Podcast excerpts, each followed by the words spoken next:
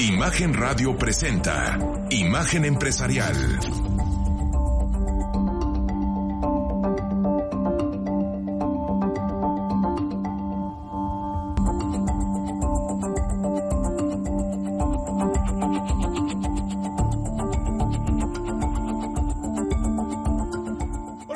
Soy Juan Carlos de la Sella, nombre de Rodrigo Pacheco, titular de este espacio. Me da mucho gusto darle la bienvenida a Imagen Empresarial en este jueves 28 de diciembre. Estamos a nada de que acabe el año. Yo le invito a que nos acompañe e inicie su día con la mayor información sobre, la mayor y la mejor información sobre el cambiante mundo de los negocios, la economía y las finanzas. Comparta conmigo sus opiniones a través de redes sociales. A mí me puede seguir en Twitter en arroba soy de la C. A Rodrigo usted lo encuentra en arroba Rodpack, también en Instagram como soy Rodpack y en Facebook por medio de la página www.facebook.com diagonal Rodpack 905. Como todos los días, yo también lo invito a que siga Grupo Imagen en arroba imagen-mx, donde va a encontrar replicadas todas las entrevistas y contenidos que se generan en esta estación. Y también lo invito a que siga al Excelsior en arroba Excelsior, porque ahí va a encontrar breaking news, información 24-7 de todo lo que sucede en México y en el mundo. Eh, son esenciales que siga a estas dos páginas. Y aparte, yo lo invito a que usted, que es eh, pyme, que es una micro, pequeña, mediana empresa, nos mande un correo a emprendedores.rodpack.gmail porque eh, pues ahí vamos a estar leyendo historias, vamos a estar compartiendo distintos puntos de vista de cómo es que viven su día a día y pues les damos voz a las pequeñas empresas en este programa todos los viernes, entonces mándenos un correo a pesar de que sean vacaciones, yo le invito a que lo haga para que podamos contar su historia por estos lados. Y pues bueno, antes de comenzar el resumen de hoy vamos a mandar saludo a Tampico, Tamaulipas, al XHMDRFM 103.1 Imagen Tampico, a Belardo Zavala Cavazos y toda su gente, un saludo. Nosotros arrancamos. Banco Multiva presenta. Ahora, resumen empresarial.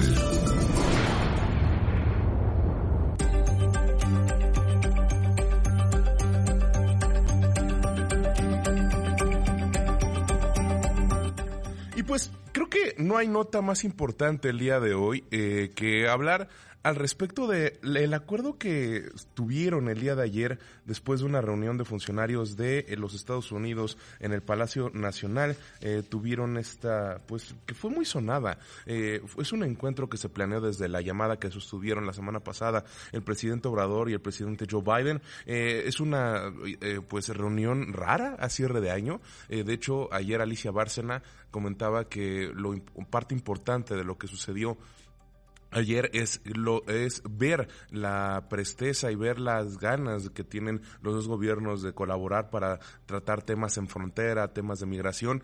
Eh, en estas fechas, porque pues normalmente está todo el mundo de vacaciones, los gobiernos ya salieron, hay funcionarios que están tomando vacaciones y demás, y aquí pues hubo trabajo de las dos partes, fue una invitación que se hizo por parte del presidente López Obrador y estuvieron el día de ayer en el Palacio Nacional el secretario de Estado de los Estados Unidos, Anthony Blinken, el secretario de Seguridad, Alejandro Mayorkas, y la asesora de Seguridad Nacional, Lisa Sherwood Randall, por parte de nuestro país, ahí estuvo, eh, estuvieron varios funcionarios junto con el presidente López Obrador y obviamente la canciller Alicia Bárcena. Ante esto, pues el mandatario de nuestro país consideró que este tipo de movilizaciones, los cuales son me refiero a, la, a, los migrantes que llegan a la frontera, eh, pues están relacionadas y podrían ser hasta promovidas por actores políticos. Eso lo dijo ayer en su conferencia matutina y ahí quiero destacar, justo lo menciono porque es parte de luego las narrativas que se manejan y que pues no se, no se tienen sustento, ¿no? Eh, uno no puede decir que eh, parte eh, o gente del Partido Republicano está destinando recursos para eh, decirle a la gente, oigan, váyanse a migrar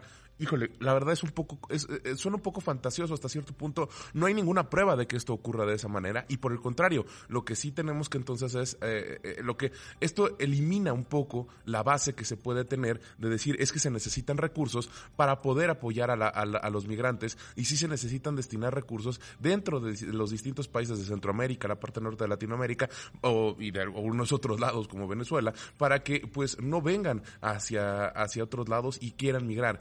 Y y que tengan eh, pues estos recursos se destinen para que haya una mejor infraestructura, puedan encontrar empleo y demás. Entonces, esto difumina un poco el panorama y por eso creo que era importante mencionar porque la realidad es que no tenemos una no tenemos un documento que nos diga, sí, el Partido Republicano está destinando tanto y le paga dinero a la gente para que se vaya de su país. También suena un poco fantasioso. Entonces, este tipo de, de comentarios creo que se tienen que eliminar de la narrativa y por el contrario, se tiene que trabajar. Lo que sucedió el día de ayer en el encuentro fue muy positivo. Y justo el día de ayer, Alicia Bárcena salió con los medios después de este encuentro. Estuvo, fue un encuentro largo. Fueron aproximadamente tres horas y media las que estuvieron reunidos los funcionarios de Estados Unidos con el presidente Obrador. Y al terminar, Alicia Bárcena dijo lo siguiente al respecto de lo que sucedió ayer en Palacio Nacional.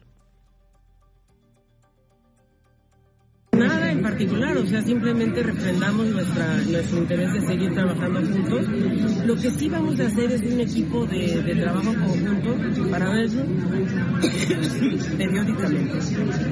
Vamos a tener reuniones periódicas, vamos a trabajar en conjunto con Guatemala, con los países de Sudamérica y Centroamérica. Es decir, eso fue lo que realmente se habló y de cómo vamos a apoyarnos mutuamente. ¿Cuándo se van a reunir de nuevo? Yo creo que a finales de enero. Esto es lo importante. Se va a trabajar concretamente con los países de, de, Centroamérica. Se va a tratar con, eh, con, distintos gobiernos, ver cómo es que se puede mitigar la migración. Lo comentábamos aquí con Pascal Beltrán del Río hace unos días, también con Héctor. Eh, tratar las causas de la migración es eh, algo, es un tema muy complicado, porque al final del día tiene que ver con política pública. La política pública tiene que generar la, pues, al final el Estado tiene que ver para que haya, o tiene que velar para que haya las condiciones necesarias para que haya la menor migración posible. Que la gente que migre de su país, pues sea porque realmente puede encontrar una, una oportunidad fuera para crecer, eh, y me refiero en que se va de una, en una empresa transnacional, ¿no? Cosas así. Esa es como, como la, la migración ideal. Y no es que la migración per se esté mal. Lo que sucede es que cuando hay estados fallidos, cuando hay problemas de gobierno, cuando no se, no se tienen las suficientes recursos en una, en una nación para poder eh, darle de comer, para poder que las personas tengan y cumplan con sus necesidades básicas, pues bueno, eso es el problema y eso es lo que se quiere atajar. Y el hecho de que también ya estén planteando este grupo de trabajo y que va a haber una segunda reunión hacia enero, pues habla de los esfuerzos que realmente están buscando plantar entre Estados Unidos y México. Ahora, otro de los temas que trataron en, esta, en este encuentro fue el de la frontera y esto dijo Alicia Bárcena. Hablamos también de la importancia de la frontera más bien de la relación económica entre los países. Tenemos un comercio de 160 mil millones de dólares, la importancia de reabrir los cruces fronterizos para nosotros es una prioridad. O sea, hablamos de la parte económica, de la parte también de las causas estructurales de la recesión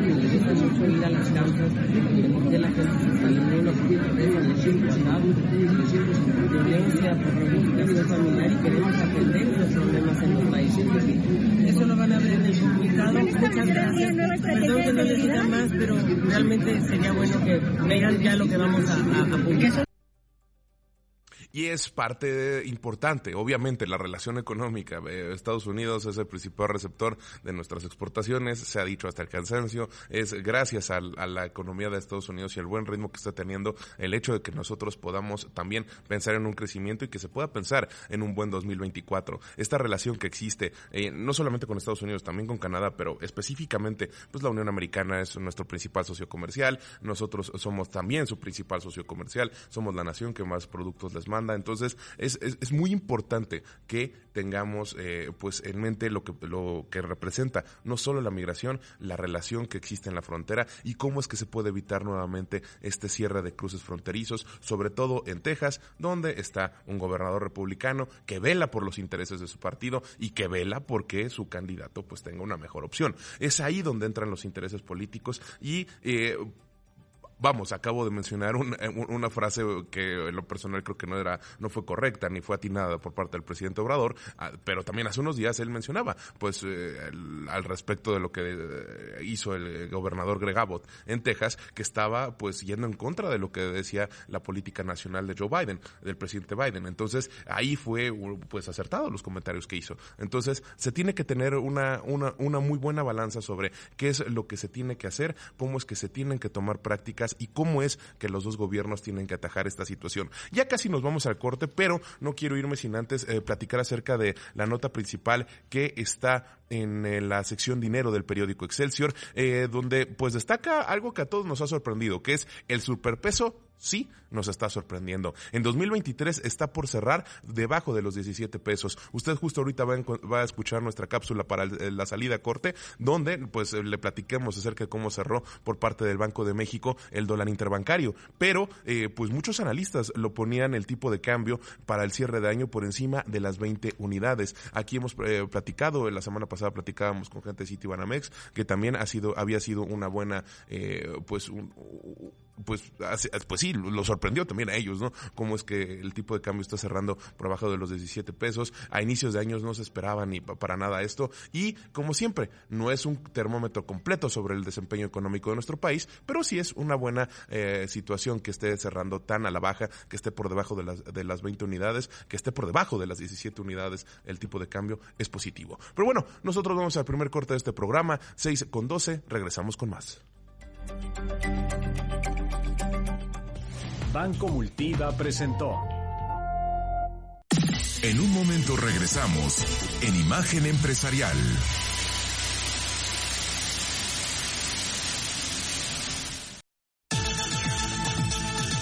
Estamos de vuelta en Imagen Empresarial. El miércoles el tipo de cambio ganó terreno frente al dólar por cuarta jornada consecutiva. En las ventanillas de los bancos, el dólar se vendió en 17 pesos con 21 centavos, 3 centavos menos que el viernes. Por su parte, el dólar interbancario cotizó en 16 pesos con 91 centavos, un avance de 0.17% para la moneda nacional. La entrevista empresarial.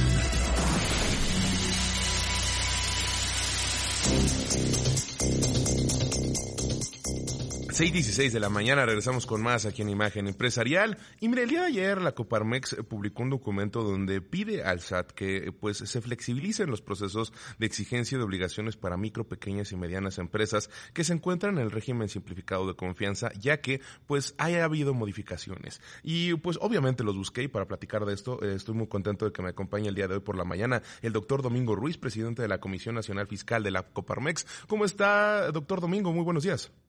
Hola, ¿qué tal Juan Carlos? Muy buenos días, gusto saludarte a ti y a tu amplio auditorio para empezar el día.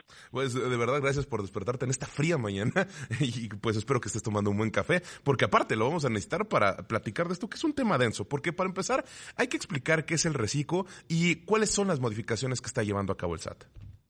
Claro, el régimen simplificado de confianza es un régimen fiscal para pagar el impuesto sobre la renta, tanto las empresas, personas morales, como las personas físicas, todos aquellos microempresarios, etcétera, pagar el impuesto sobre la renta de una manera más simple. Me voy a referir al caso de personas físicas. Son aquellas personas que tengan ingresos no mayores a tres millones y medio de pesos al año, que en lugar de estar pagando el impuesto de la renta de manera normal, una tasa que puede ser 30, 35%, en donde se deben considerar los ingresos de las personas y estar reuniendo facturas de todos sus gastos para poderlas deducir, en el régimen simplificado de confianza es distinto.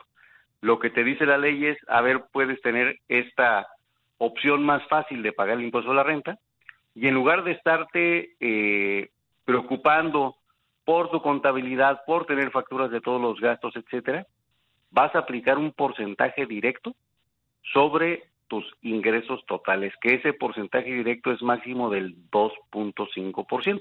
Esto es, si en el mes una persona obtuvo 100 mil pesos de ventas, va a aplicar 2.5% y va a pagar 2.500 pesos de impuesto a la renta y se olvida de si tiene facturas de sus compras, de sus gastos, etcétera. Es una manera más fácil de pagar el impuesto de la renta. En el caso de las empresas, de las personas morales, son aquellas que tengan ingresos de hasta 35 millones de pesos al año y también su mecánica de pagar el impuesto de la renta es más simple. Ahí sí es la tasa del 30%, pero sin todas las obligaciones formales de llevar contabilidad, de tener facturas de todos gastos, etcétera, eh, para simplificar el pago. Es un mecanismo que se creó desde el año 2020 en lugar eh, de los otros regímenes que, que existían de, de un pago de contribuciones más simplificado para poder convencer a las personas y a las empresas de hacerse formales y pagar el impuesto. ¿Cuál es el problema? Que si una persona no cumple con todas las obligaciones, por ejemplo, presentar sus declaraciones, en fin, etcétera, la consecuencia es salir del régimen. Algunas personas, pues imagínate, una persona que tiene una tortillería, una persona que tiene una peluquería, etcétera, pues normalmente no tiene toda la cultura, toda la formación, el staff, los empleados, la estructura que le lleven la administración, y puede ser que pues se le haya pasado un día presentar una declaración. ¿Qué está haciendo el Servicio de Emisión Tributaria? En automático expulsar del régimen simplificado de confianza a estas personas. ¿Cuál es la consecuencia? Que tienen que pagar sus impuestos como si nunca hubiera estado en este régimen desde enero de 2023. ¿Cuál es el problema? Que no tienen facturas de sus gastos, que no tienen contabilidad, etcétera, y por lo tanto, en lugar de pagar, tuvo, vamos a volver al ejemplo, 100 mil pesos de ventas, una zapatería tuvo 100 mil pesos de ventas en enero, aplicó el 2.5%, pues paga 2.500 pesos. Al haber sido expulsada del régimen, vuelve a enero a presentar su declaración no tiene facturas de sus gastos y ahora en lugar de 2.500 pesos va a tener que aplicar la tasa del 35% sobre esos 100 mil y se va a ir a 35 mil pesos, que no, no, no son ni siquiera los que ganó, porque el hecho de haber vendido 100 mil pesos no significa que los ganó, porque compró zapatos, pagó sueldos, pagó renta, en fin, etcétera. Y ese es el grave problema, que la, la expulsión automática que está haciendo el Servicio de Emisión Tributaria del régimen simplificado de confianza a todas estas personas implicará pues su quiebra porque van a tener que pagar impuestos de un dinero que no ganaron y que no tienen. Por lo tanto, ¿cuál es la petición de sensibilidad que estamos haciendo a la autoridad?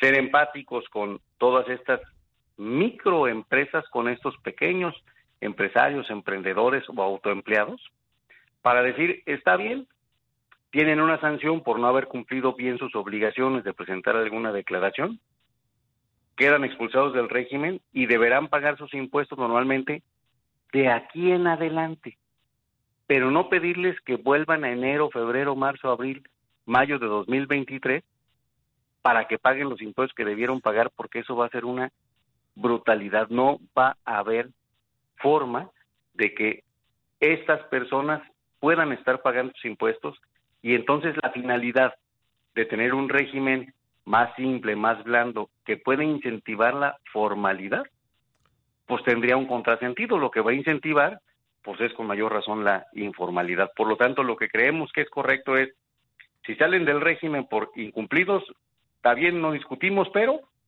que la consecuencia de pagar impuestos correctamente sea de hoy en adelante y no hacia atrás. Lo que quiero entender ahora es cómo era la práctica anteriormente. Si había alguna pequeña falla en el 2020, por ejemplo, cuando se cuando se está instaurando este régimen, eh, pues antes no se expulsaba de manera inmediata. ¿O cómo fue, o cuál es el cambio que está llevando a cabo eh, la autoridad y, que, y por qué está surgiendo en estos momentos la problemática? Así como lo estás comentando, Juan Carlos, el hecho de tener estos incumplimientos pues más bien podía haber alguna invitación, podía haber alguna alerta, el contribuyente se regularizaba y no pasaba nada. Seguía adelante la cuestión. Pero a partir del mes pasado, del mes de noviembre de este año, empezaron estas expulsiones automáticas, o sea, sin mediar aviso o como decimos coloquialmente, sin decir agua va, de pronto el contribuyente entra a presentar sus declaraciones, ve que ya no puede, ¿por qué razón?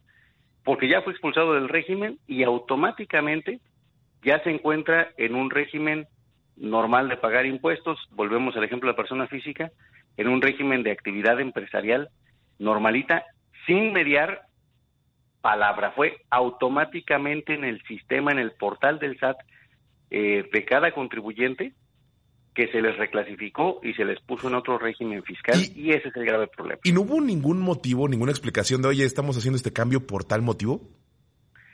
La razón fue, bueno, no hubo ningún comunicado, ninguna alerta, ninguna explicación de la autoridad fiscal, pero la razón que sabemos es esta. Oye, eh, algún contribuyente olvidó o presentó tardíamente su declaración de septiembre, digamos. Consecuencia, ya te fuiste y ahora me pagas todos tus impuestos. Cosa que como, que como bien lo reflexionas, no pasaba en el pasado. Este régimen nació en 2020, pero en 2021. Entonces, lo que pasó en 2021 se autocorrigió, en 2022 se autocorrigió, y en 23 la autoridad tomó la decisión de, ¿sabes qué? Pues mejor te expulso. Ese es el problema que está sucediendo. Y mira, en unos momentos más ya tengo que hacer el corte, pero te voy a dejar planteada la siguiente pregunta.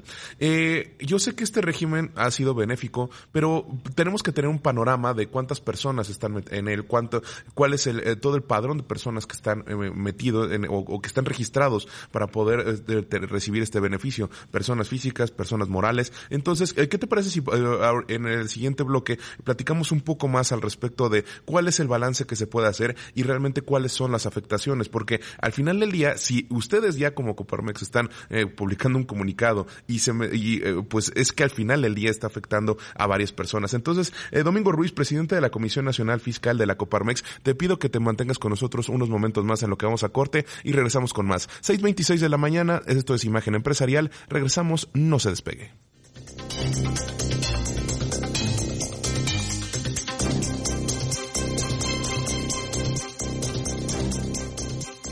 Arroba soy de la C.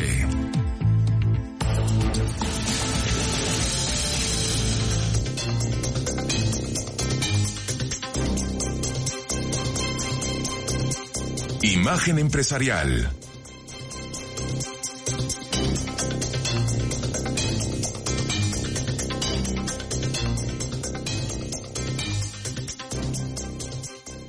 En un momento regresamos en Imagen Empresarial.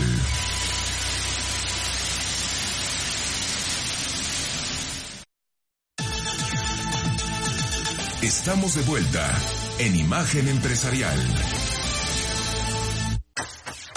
De acuerdo con el New York Times, Apple está negociando con importantes editoriales de noticias, entre las que se encuentran Condé Nast, editora de Vogue y The New Yorker, NBC News, e IAC, propietaria de People, The Daily Best y Better Homes and Gardens, con el objetivo de obtener permiso para utilizar su material en el desarrollo de sistemas de inteligencia artificial generativa de la empresa. El diario estadounidense destacó que la empresa de Cupertino propuso acuerdos por valor de al menos 50 millones de dólares para licenciar los archivos de artículos periodísticos. Además, señaló el optimismo de otros editores y especialmente con la intención de entrenar la inteligencia artificial con permisos a diferencia de lo que han hecho hasta ahora otras compañías. Esta noticia se da a conocer luego de que Apple presentó en octubre nuevos ordenadores MacBook Pro e iMac y tres nuevos chips para alimentarlos, destacando que estos pueden ser utilizados por investigadores de inteligencia artificial. Además de que se presenta mientras las grandes tecnológicas han estado invirtiendo agresivamente para integrar esta nueva tecnología a sus productos o servicios.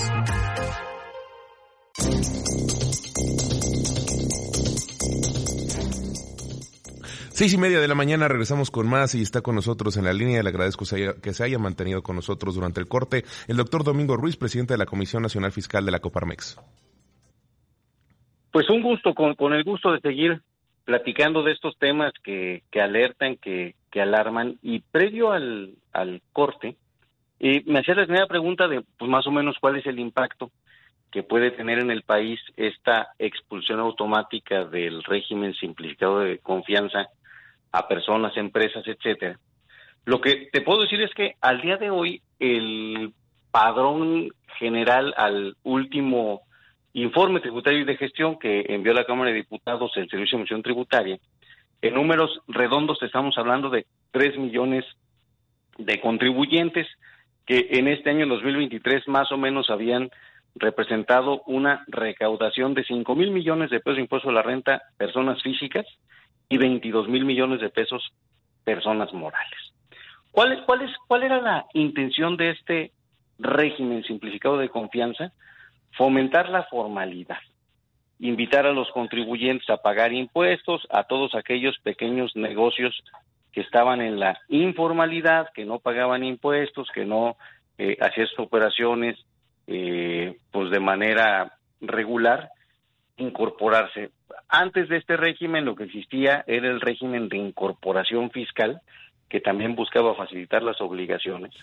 Se creó este nuevo régimen y tuvo un lanzamiento, fue una reforma que se hizo en el año 2021, comenzó en 2022, y en el primer trimestre de 22 comenzaron 15 mil contribuyentes. Quiere decir que de enero de 22 al día de hoy se dio un salto de 15 mil a 3 millones de contribuyentes que decidieron comenzar a ser formales y comenzar a entender cómo pagar sus impuestos y cómo poder aportar a los gastos de este país.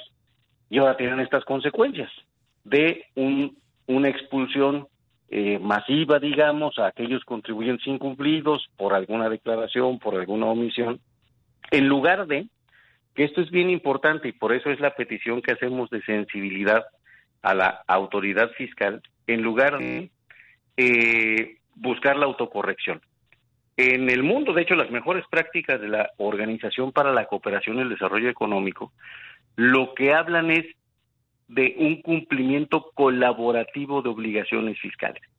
Esto quiere decir que el diálogo entre las autoridades fiscales y los contribuyentes debe ser más abierto, más franco, más, más asertivo.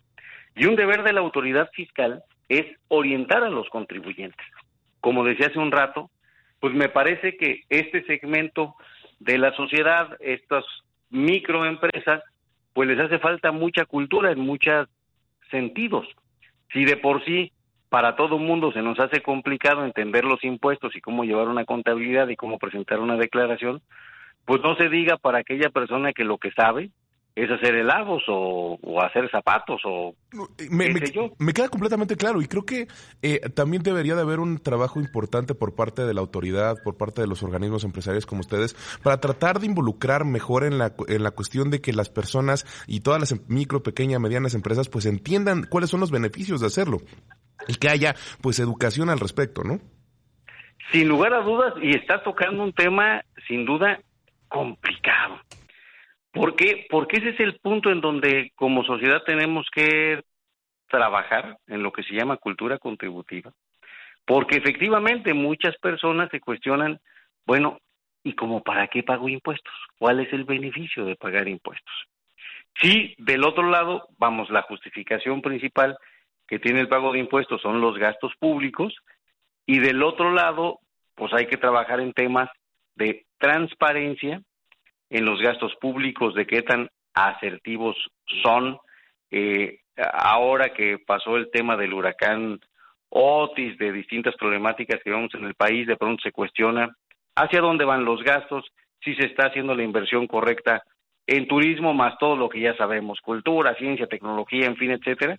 Entonces, si es un reto importante el, la cuestión de sensibilizar, es un tema, si me apuras, hasta de democracia, en el cual pues los ciudadanos tenemos que involucrar en lo que hace el gobierno, hacia dónde va nuestro dinero, en fin, etcétera, para que tenga un mayor sentido y una verdadera legitimidad el pago de impuestos, porque mientras no esté esa legitimidad clara, pues la otra opción es el miedo, ¿no? Eh, hay que pagar impuestos para que no te caigan y no vaya a haber una sanción. Y los que tomaron esa decisión, pues ahora están en el problema que platicamos, haber sido expulsados del régimen y tener una deuda de impuestos de este año, este, pues incumplible. Y por último, eh, antes de terminar, me gustaría saber, ¿cuál eh, ¿tenemos alguna cifra de cuáles son los, la cantidad de negocios, personas que no han entrado al reciclo y que podrían, eh, pues, justo beneficiar con su pago de impuestos? Porque es, es, claro, más de la mitad de, la, de las personas, prácticamente la mitad de las personas en nuestro país trabajan de manera informal. Entonces, cuando hablamos de que hay estos esquemas de simplificación y que, pues, justo se apoya para que decirles, señores, paguen impuestos de una mejor manera o de una manera sencilla para que así ustedes se beneficien de no tener problemas y de estar durmiendo pensando que el SAT va a ir por ustedes y del otro lado el Estado reciba pues más ingresos, pues es un ganar-ganar por todos lados. Entonces, ¿sabemos cuáles son las o qué cantidad de empresas hay allá afuera que todavía no, no están y que son como un mercado objetivo para poder entrar en este tipo de, de régimen, en este tipo de cuestiones simplificadas para que, insisto, realmente se vuelva un apoyo? Lo podemos tener desde el punto de vista de la población, más o menos el 30-35% de la población económicamente activa y que está generando ingresos, se encuentra inscrita en el SAT. Quiere decir que tenemos un 65-70% de personas que deberían estar pagando impuestos y no lo están haciendo. El reto es enorme como país y como sociedad. Eh, y es lo que siempre se ha mencionado desde hace años en la OCDE, el, FMI, el, organismo internacional que, que, me menciones ha hecho documentos al respecto y por eso creo que es importante tener la balanza de que en solamente dos años de 15 mil se pasaron a 3 millones de personas que vieron los beneficios de estar pagando los impuestos y por el otro lado existe un panorama del 70% aproximadamente de personas que laboran, que no están registradas y que podían entrar. Entonces es un ganar-ganar que eh, es, bueno darle el micrófono a este tipo de, comentarios y es bueno también cuando hay alguna modificación por parte de la autoridad, pues que sepa que lo que modifica puede afectar a justo a que haya más personas que se quieran inscribir. Doctor Domingo Ruiz, presidente de la Comisión Nacional Fiscal de la Coparmex, gracias por haber estado con nosotros el día de hoy. Al contrario, ha sido un privilegio platicar esta mañana y esperamos esa sensibilidad de la autoridad fiscal. Publicará reglas de miscelánea en estos días. Ojalá incluya esta facilidad para que puedan cumplir correctamente de aquí en adelante todas estas microempresas. Pues hasta luego y de verdad gracias por haber estado con nosotros el día de hoy. Un fuerte abrazo, excelente día. Igualmente. Imagen empresarial. Nos quedan unos minutos para salir a corte y pues de mientras vamos a platicar de algunas noticias que fueron que son importantes. Y yo no dejo de, sorprenderme por lo que sucede alrededor de la inteligencia artificial. Esta demanda que platicaba el día de ayer en la sección de, la primera emisión con Ivonne Melgar, eh, pues fue una demanda que le impuso el New York Times a OpenAI y Microsoft por haber infringido derechos de autor. ¿Esto qué significa? Que utilizaron contenido creado por autores, por reporteros, por gente del New York Times para entrenar sus modelos de lenguaje natural sin avisarles. Es, eh, durante unos meses, esto ya se sabe, después de distintos artículos y noticias que salieron el día de ayer, se sabe que hubo un periodo de negociación en los últimos meses entre la compañía eh, dirigida por Satya Nadella y eh, hoy obviamente, no OpenAI, y por el otro lado del el New York Times, tratando de llegar a un arreglo para decirle, oye, yo te puedo prestar mi contenido, pero tienes que darme crédito, tienes que darme una cierta paga para poderlo utilizar. Más o menos lo que sucedió con Der Spiegel hace unas semanas que, daba a conocer, eh, pues, eh, con pompa y circunstancia, tanto Microsoft como OpenAI. ¿Por qué? Porque eso le da legitimidad a toda la información que puede ser arrojada por el ChatGPT y cualquier modelo de lenguaje natural que, pues, ellos tengan. Porque si uno le hace la pregunta el día de hoy de, oye, que de, que es, eh, el mismo ejemplo que ponía el día de ayer, ¿qué es el COVID-19? Pues te va a arrojar una serie de, datos y de información acerca de qué es la, enfermedad que puede venir de algunos organismos o de algunas eh, y puede venir de distintas partes. Y cuando ellos le agregan, y aquí en este artículo, en esta nota, en este sitio, vas a poder eh, pues encontrar mayor información, le da legitimidad a la información. Y eso es mucho más importante. ¿Por qué? Porque le va a dar datos, le va a dar fuentes autorizadas y le va a dar, pues, eh, al final del día, artículos que son redactados, revisados, editados por organizaciones que pues se dedican al periodismo serio. Entonces, justo es parte importante de estos, estos arreglos que llegue con distintos eh, editores, distintas compañías de medios. Ahora, el hecho de que no lo haya hecho con, eh, que no haya, no lo haya logrado con el New York Times es importante y eh, más aún el hecho de que estén ahora en una batalla legal. Pero bueno, son 6.40 de la mañana, nosotros vamos a un corte y regresamos con más. Esto es Imagen Empresarial, no se despegue. En un momento regresamos en Imagen Empresarial.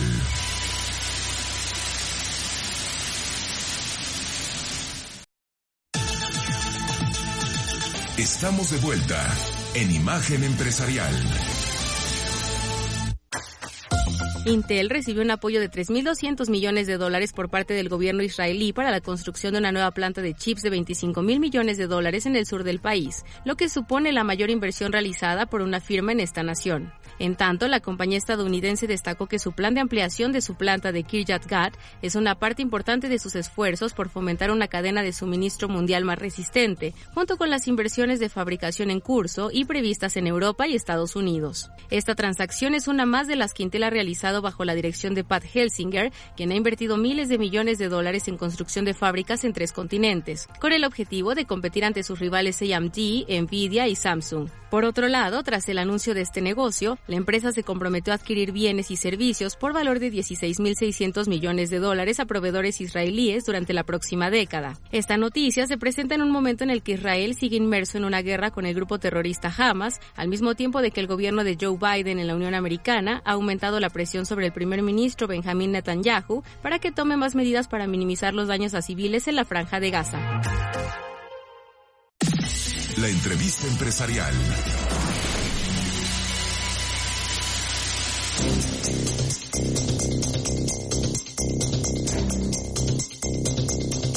6.45 de la mañana, regresamos con más en esto que es Imagen Empresarial y me da mucho gusto que se eh, conecte con nosotros César Mora Estrada, creador y CEO de Morita Play. Muy buenos días, César, ¿cómo estás?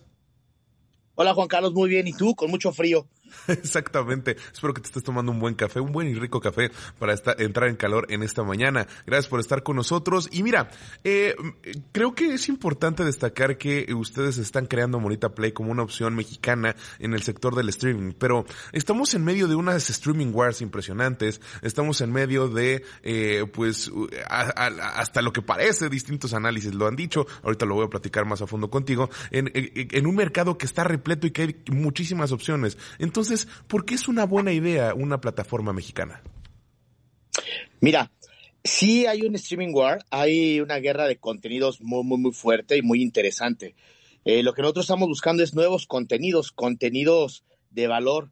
Eh, las plataformas gratuitas, tanto como Facebook y YouTube, limitan a los creadores, limitan mucho a los creadores, sobre todo en el tema monetización un creador de contenido pues tiene ganas de generar una película, de hacer una muy buena serie, de grabar en 4K y el pago que te ofrecen las, las plataformas no es el adecuado, no es el óptimo, no te dan, no te dan esa facilidad. ¿Qué estamos haciendo nosotros?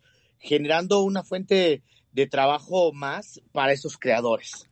¿Y cómo es que, eh, vamos, vamos un poco desde el principio, cómo es que tú dices, hay una oportunidad de hacerlo y vamos a crear una plataforma de streaming de contenido bajo demanda mexicana que se llame Morita Play? ¿Desde, dónde ven la oportunidad de entrar justo en este mercado que pareciera estar repleto y muy competido?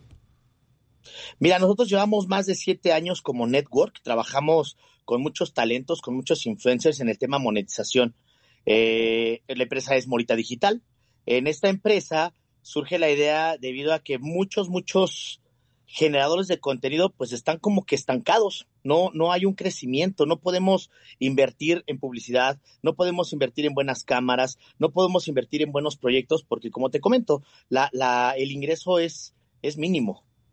De acuerdo. Y justo entonces surge de la necesidad de, decir, ok, hay un mercado para encontrar buenos contenidos, hay un mercado de generadores de contenidos, pero no tienen las plataformas para, para, para expresarse. Entonces, ustedes crean Morita Play, eh, si no me recuerdo, em, empezaron, arrancaron operaciones en forma, o bueno, ya más bien no operaciones en forma, sino que la gente pudiera encontrar su contenido en noviembre. Eh, ¿Cómo es que ustedes eh, se dan la oportunidad de a lo largo de los últimos meses encontrar a los inversionistas? Porque uno, no es nada sencillo sencillo crear, generar un estilo, un estilo de plataforma como este. Y dos, encontrar el contenido preciso para que realmente se convierta en algo atractivo. Porque hay que ser completamente sinceros. Hay veces el, el, contenido que es eh, un poco más de nicho, el contenido que no está designado a lo mejor para las grandes masas, pues no es tan conocido ni genera tantos ingresos. Entonces, ¿cómo le han hecho para encontrar, uno, la manera correcta de operar la inversión y dos, el otro lado, el contenido que pueda ser atractivo?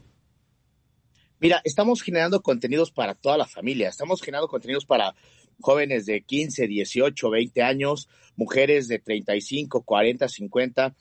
tenemos un, un grupo de talento de distintas áreas tenemos periodistas de renombre, tenemos artistas, tenemos deportistas, tenemos comediantes, tenemos influencers que se han dedicado a la calle, que se han dedicado a la remodelación de coches, se han dedicado a la cocina. Eh, las, las redes sociales, las plataformas de streaming gratuitas que te monetizan, van, de, van directas a un solo nicho. Y yo soy una persona de más de 45 años que no precisamente ve nada más lo que yo mi, mi, mi database, mi fanbase. Yo quiero ver otras cosas o veo otras cosas que no precisamente le dejé a un algoritmo que me ofreciera. ¿Cómo lo vamos a hacer? Vamos a generar publicidad, vamos a unir a todos esos talentos, vamos a hacer un network marketing entre ellos mismos para que la gente pueda conocer estos talentos extras que tenemos por ahí regados en toda la web. ¿Y cómo fue la base para encontrar una inversión correcta? Eh, eh, ¿Tuvieron que pedir capital? Porque ustedes tenían Morita Digital y eso ya es una empresa que estaba operando, pero ¿cómo fue que dijeron, pues tenemos que destinar recursos para acá? Si no me recuerdo aquí mismo en, imagen, en imagen radio, han, han, estado pues rolando algunas cápsulas en las que dicen que ustedes han eh, pues obtenido una inversión, de, o más bien han dedicado una inversión de 5 millones de pesos. o sea, no es una cantidad pequeña, tampoco es una cantidad muy grande. Entonces, ¿cómo fue que obtuvieron los recursos? ¿Cómo fue que obtuvieron el apoyo para decir, ok, sí vamos a lanzar este otro proyecto? Nosotros mismos, es un proyecto que lleva más de dos años en gestación. Sí, no, no es una inversión que se ha hecho de hoy a mañana. Eh, eh, va mucha inversión en el tema intelectual, va mucha mano de obra, va muchas ganas, va mucha, mucho ímpetu. De dos años para acá es más o menos lo que llevamos generado. En cuanto a producciones, ¿qué hacemos en nuestros ratos libres? Nos ponemos a producir, nos ponemos a crear, nos ponemos a idear, estamos creando, generamos nuestro propio archivo y hay mucho archivo que tenemos en stock.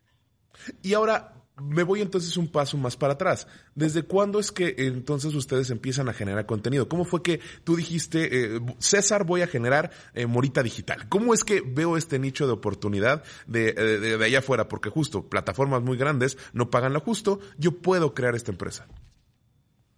Ya, nosotros empezamos a trabajar Hace siete años eran dos talentos los que se acercaron a nosotros. Nuestro modelo de negocio es trabajamos por un tanto por ciento de lo que te generemos. No te cobramos un solo quinto hasta que empecemos a generar. Si estos talentos hubieran pagado a una casa productora por hacer cuatro entrevistas o por hacer cinco programas a la semana, se hubieran gastado entre 80 y 100 mil pesos. Nosotros, ¿qué hicimos? Invertimos en unas cámaras, invertimos en nuestro talento, estudiamos al 100% las plataformas, y empezamos a trabajar. El talento empieza a pagar a partir de que le cae un quinto a su cuenta. Llegándole el primer quinto a su cuenta, el primer centavo, el primer dólar, ellos nos, aportan a nosotros un porcentaje. Con ese porcentaje nosotros empezamos a trabajar una, dos, tres, cuatro, cinco, seis, siete, llegaron a ser 250 cuentas las que, estuvimos, las que tuvimos en la empresa. No, es una cantidad enorme. Y entonces, por eso se ve como una, como un siguiente paso natural, entre comillas, el hecho de que, pues, bueno, ahora vamos a buscar nuestro propio canal de difusión. ¿Cuál es el objetivo que tienen ustedes con Morita Play? ¿Cuántos usuarios creen poder obtener? Eh, justo, ¿cómo es que van a, eh, creen, eh, en, qué, en cuánto tiempo creen que puedan en colocarse en el mercado? Porque, reitero, hay opciones allá afuera que son Netflix, que son Apple, que son de Amazon, que son de otras empresas muy grandes que tienen los recursos para poderse mantener tener en la competencia. ¿Cuáles son los objetivos que ustedes tienen planteados ahorita? Mira, es como todo negocio, tú sabes, ¿no? Eh, eh, haciendo un ejemplo, cuando nace un bebé, antes de presentarlo al público o antes de hacer un bautizo general con la familia, pues pasan tres, cuatro meses, el bebé se le quita lo hinchado, lo preparas, lo dejas bonito, ya que está, ya que está bonito lo empiezas a, presentar al público. Eso, eso mismo está pasando y va a pasar con Morita Play. Vamos a arrancar vamos a, vamos a empezar con lo que tenemos, vamos a empezar a capitalizarnos y va a haber un cambio, en los primeros tres meses va a haber un cambio radical, en los primeros seis meses va a haber un cambio significativo. En un año nos vemos. Vamos a estar platicando otra vez contigo y vamos a tener cosas muy, muy interesantes. Me parece interesante. Ahora, eh, justo uno de los de las de las áreas oscuras y de las que luego no se platica tanto alrededor de una plataforma de streaming es la capacidad de servidores. Ustedes, eh, porque justo eh, cuando Netflix abre no solamente en algunos países que son los más poblados, sino hizo este anuncio creo que fue 2016, 2017, cuando dice pues ya vamos a estar casi en 200 países, pues eh, la pregunta que todos nos hicimos, oye, ¿en qué momento hicieron la inversión en servidores? ¿En qué momento hicieron la inversión en la capacidad de estar en distintas partes? Ustedes cómo han hecho esta, cómo han atajado esta esta parte que es una clave importante e intrínseca del negocio. ¿Cómo le han hecho para estar? ¿En qué partes van a operar? ¿En qué partes va a estar disponible su servicio? Vamos a estar disponibles primero en México, como te comento. Tres meses, viene el primer cambio, eh, ah, viene Latinoamérica, Estados Unidos y después ya pensaremos en el mundo entero. Estamos alojados en unos servidores que tienen capacidad en todo el mundo. Pero es, ¿y cómo fue que, que los contratos, o sea, son servidores que ustedes dijeron, oye, también vamos a encontrar nuestros propios servidores, o es, o es una, o es una alianza, es un partnership con un tercero, ¿cómo fue que lo hicieron? Amazon. Ah, Amazon Web Services se convirtió en su mejor en su mejor aliado. Ok, perfecto. Pues mira, César Mora Estrada, creador de ICO de Morita Play, de verdad te agradezco que te hayas despertado con nosotros. Espero que se te haya quitado el frío y que te estés tomando un buen café. Y pues bueno, es importante darle voz a las empresas mexicanas que entran, aunque sean en los en los en los eh, sectores más competidos y más complicados. Y qué bueno que te estuviste levantando con nosotros tan temprano aquí en Imagen Empresarial. Muchas gracias, Juan Carlos. Vamos a estar disponibles a partir del 10 de enero y nos pueden ir siguiendo en todas nuestras redes sociales. Morita Play. Pues perfecto. Estaremos escuchando más de ustedes. Muchas gracias por estar con nosotros, César. Gracias, hasta luego.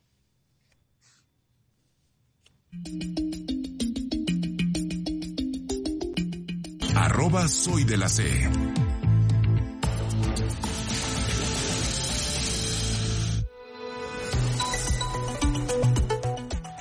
Pues vamos a terminar con algunas noticias eh, internacionales. Eh, pues el otro gran caso que se habló ayer eh, o que se hablaba ayer en, era el de otra pues demanda, otro proceso legal que ya estaba entrando pues en una tercera fase, porque en un inicio a Apple le estaban diciendo desde eh, eh, pues eh, le dijeron no vas a poder vender más tus relojes porque una empresa llamada Máximo pues impuso este proceso. Esto se lo dicen en octubre, el día de la semana pasada pues ya empezó a dejar de vender la empresa, a cortar el suministro y las importaciones de estos productos porque los genera o los o los arma fuera de la Unión Americana y por eso ya no se iban a encontrar en anaqueles o más bien ellos cortaron el suministro en anaqueles de sus tiendas propias, había reportes de que se encontraban en, en vendedores terceros. Y eh, hace el martes de esta semana se sabe que desde el gobierno de los Estados Unidos no deciden no vetar esta decisión y por lo tanto pues eh, Apple tiene que eh, tomar tomar riendas en el asunto empieza un proceso legal y el día de ayer le autorizaron la posibilidad de seguir vendiendo los Apple Watch sus relojes de el Apple Watch Series 9 y el Ultra 2 que son los dos modelos específicos que no podían ser vendidos debido a que infringían las patentes de esta empresa llamada Máximo en cuestiones de oximetría. ¿Qué es esto? La medición del oxígeno en la sangre. Entonces, eh, es la actualización del proceso legal. Ya se le dio la autorización a Apple de que sí pueda seguir importando estos, estos, eh, estos productos a los Estados Unidos y por ende la compañía sí los va a seguir vendiendo. Es ahí donde está, es, eh, es, un tema un poco escabroso, hay que seguirle la pista y pues está cerrando de esta manera la compañía de Cupertino. yo soy Juan Carlos de la C y a nombre de Rodrigo Pacheco le doy las gracias por habernos acompañado en esto que es Imagen Empresarial y lo invito a que se mantenga aquí en la señal de imagen porque ya viene la primera emisión de Imagen Informativa con Ivonne Melgar. Hasta la próxima.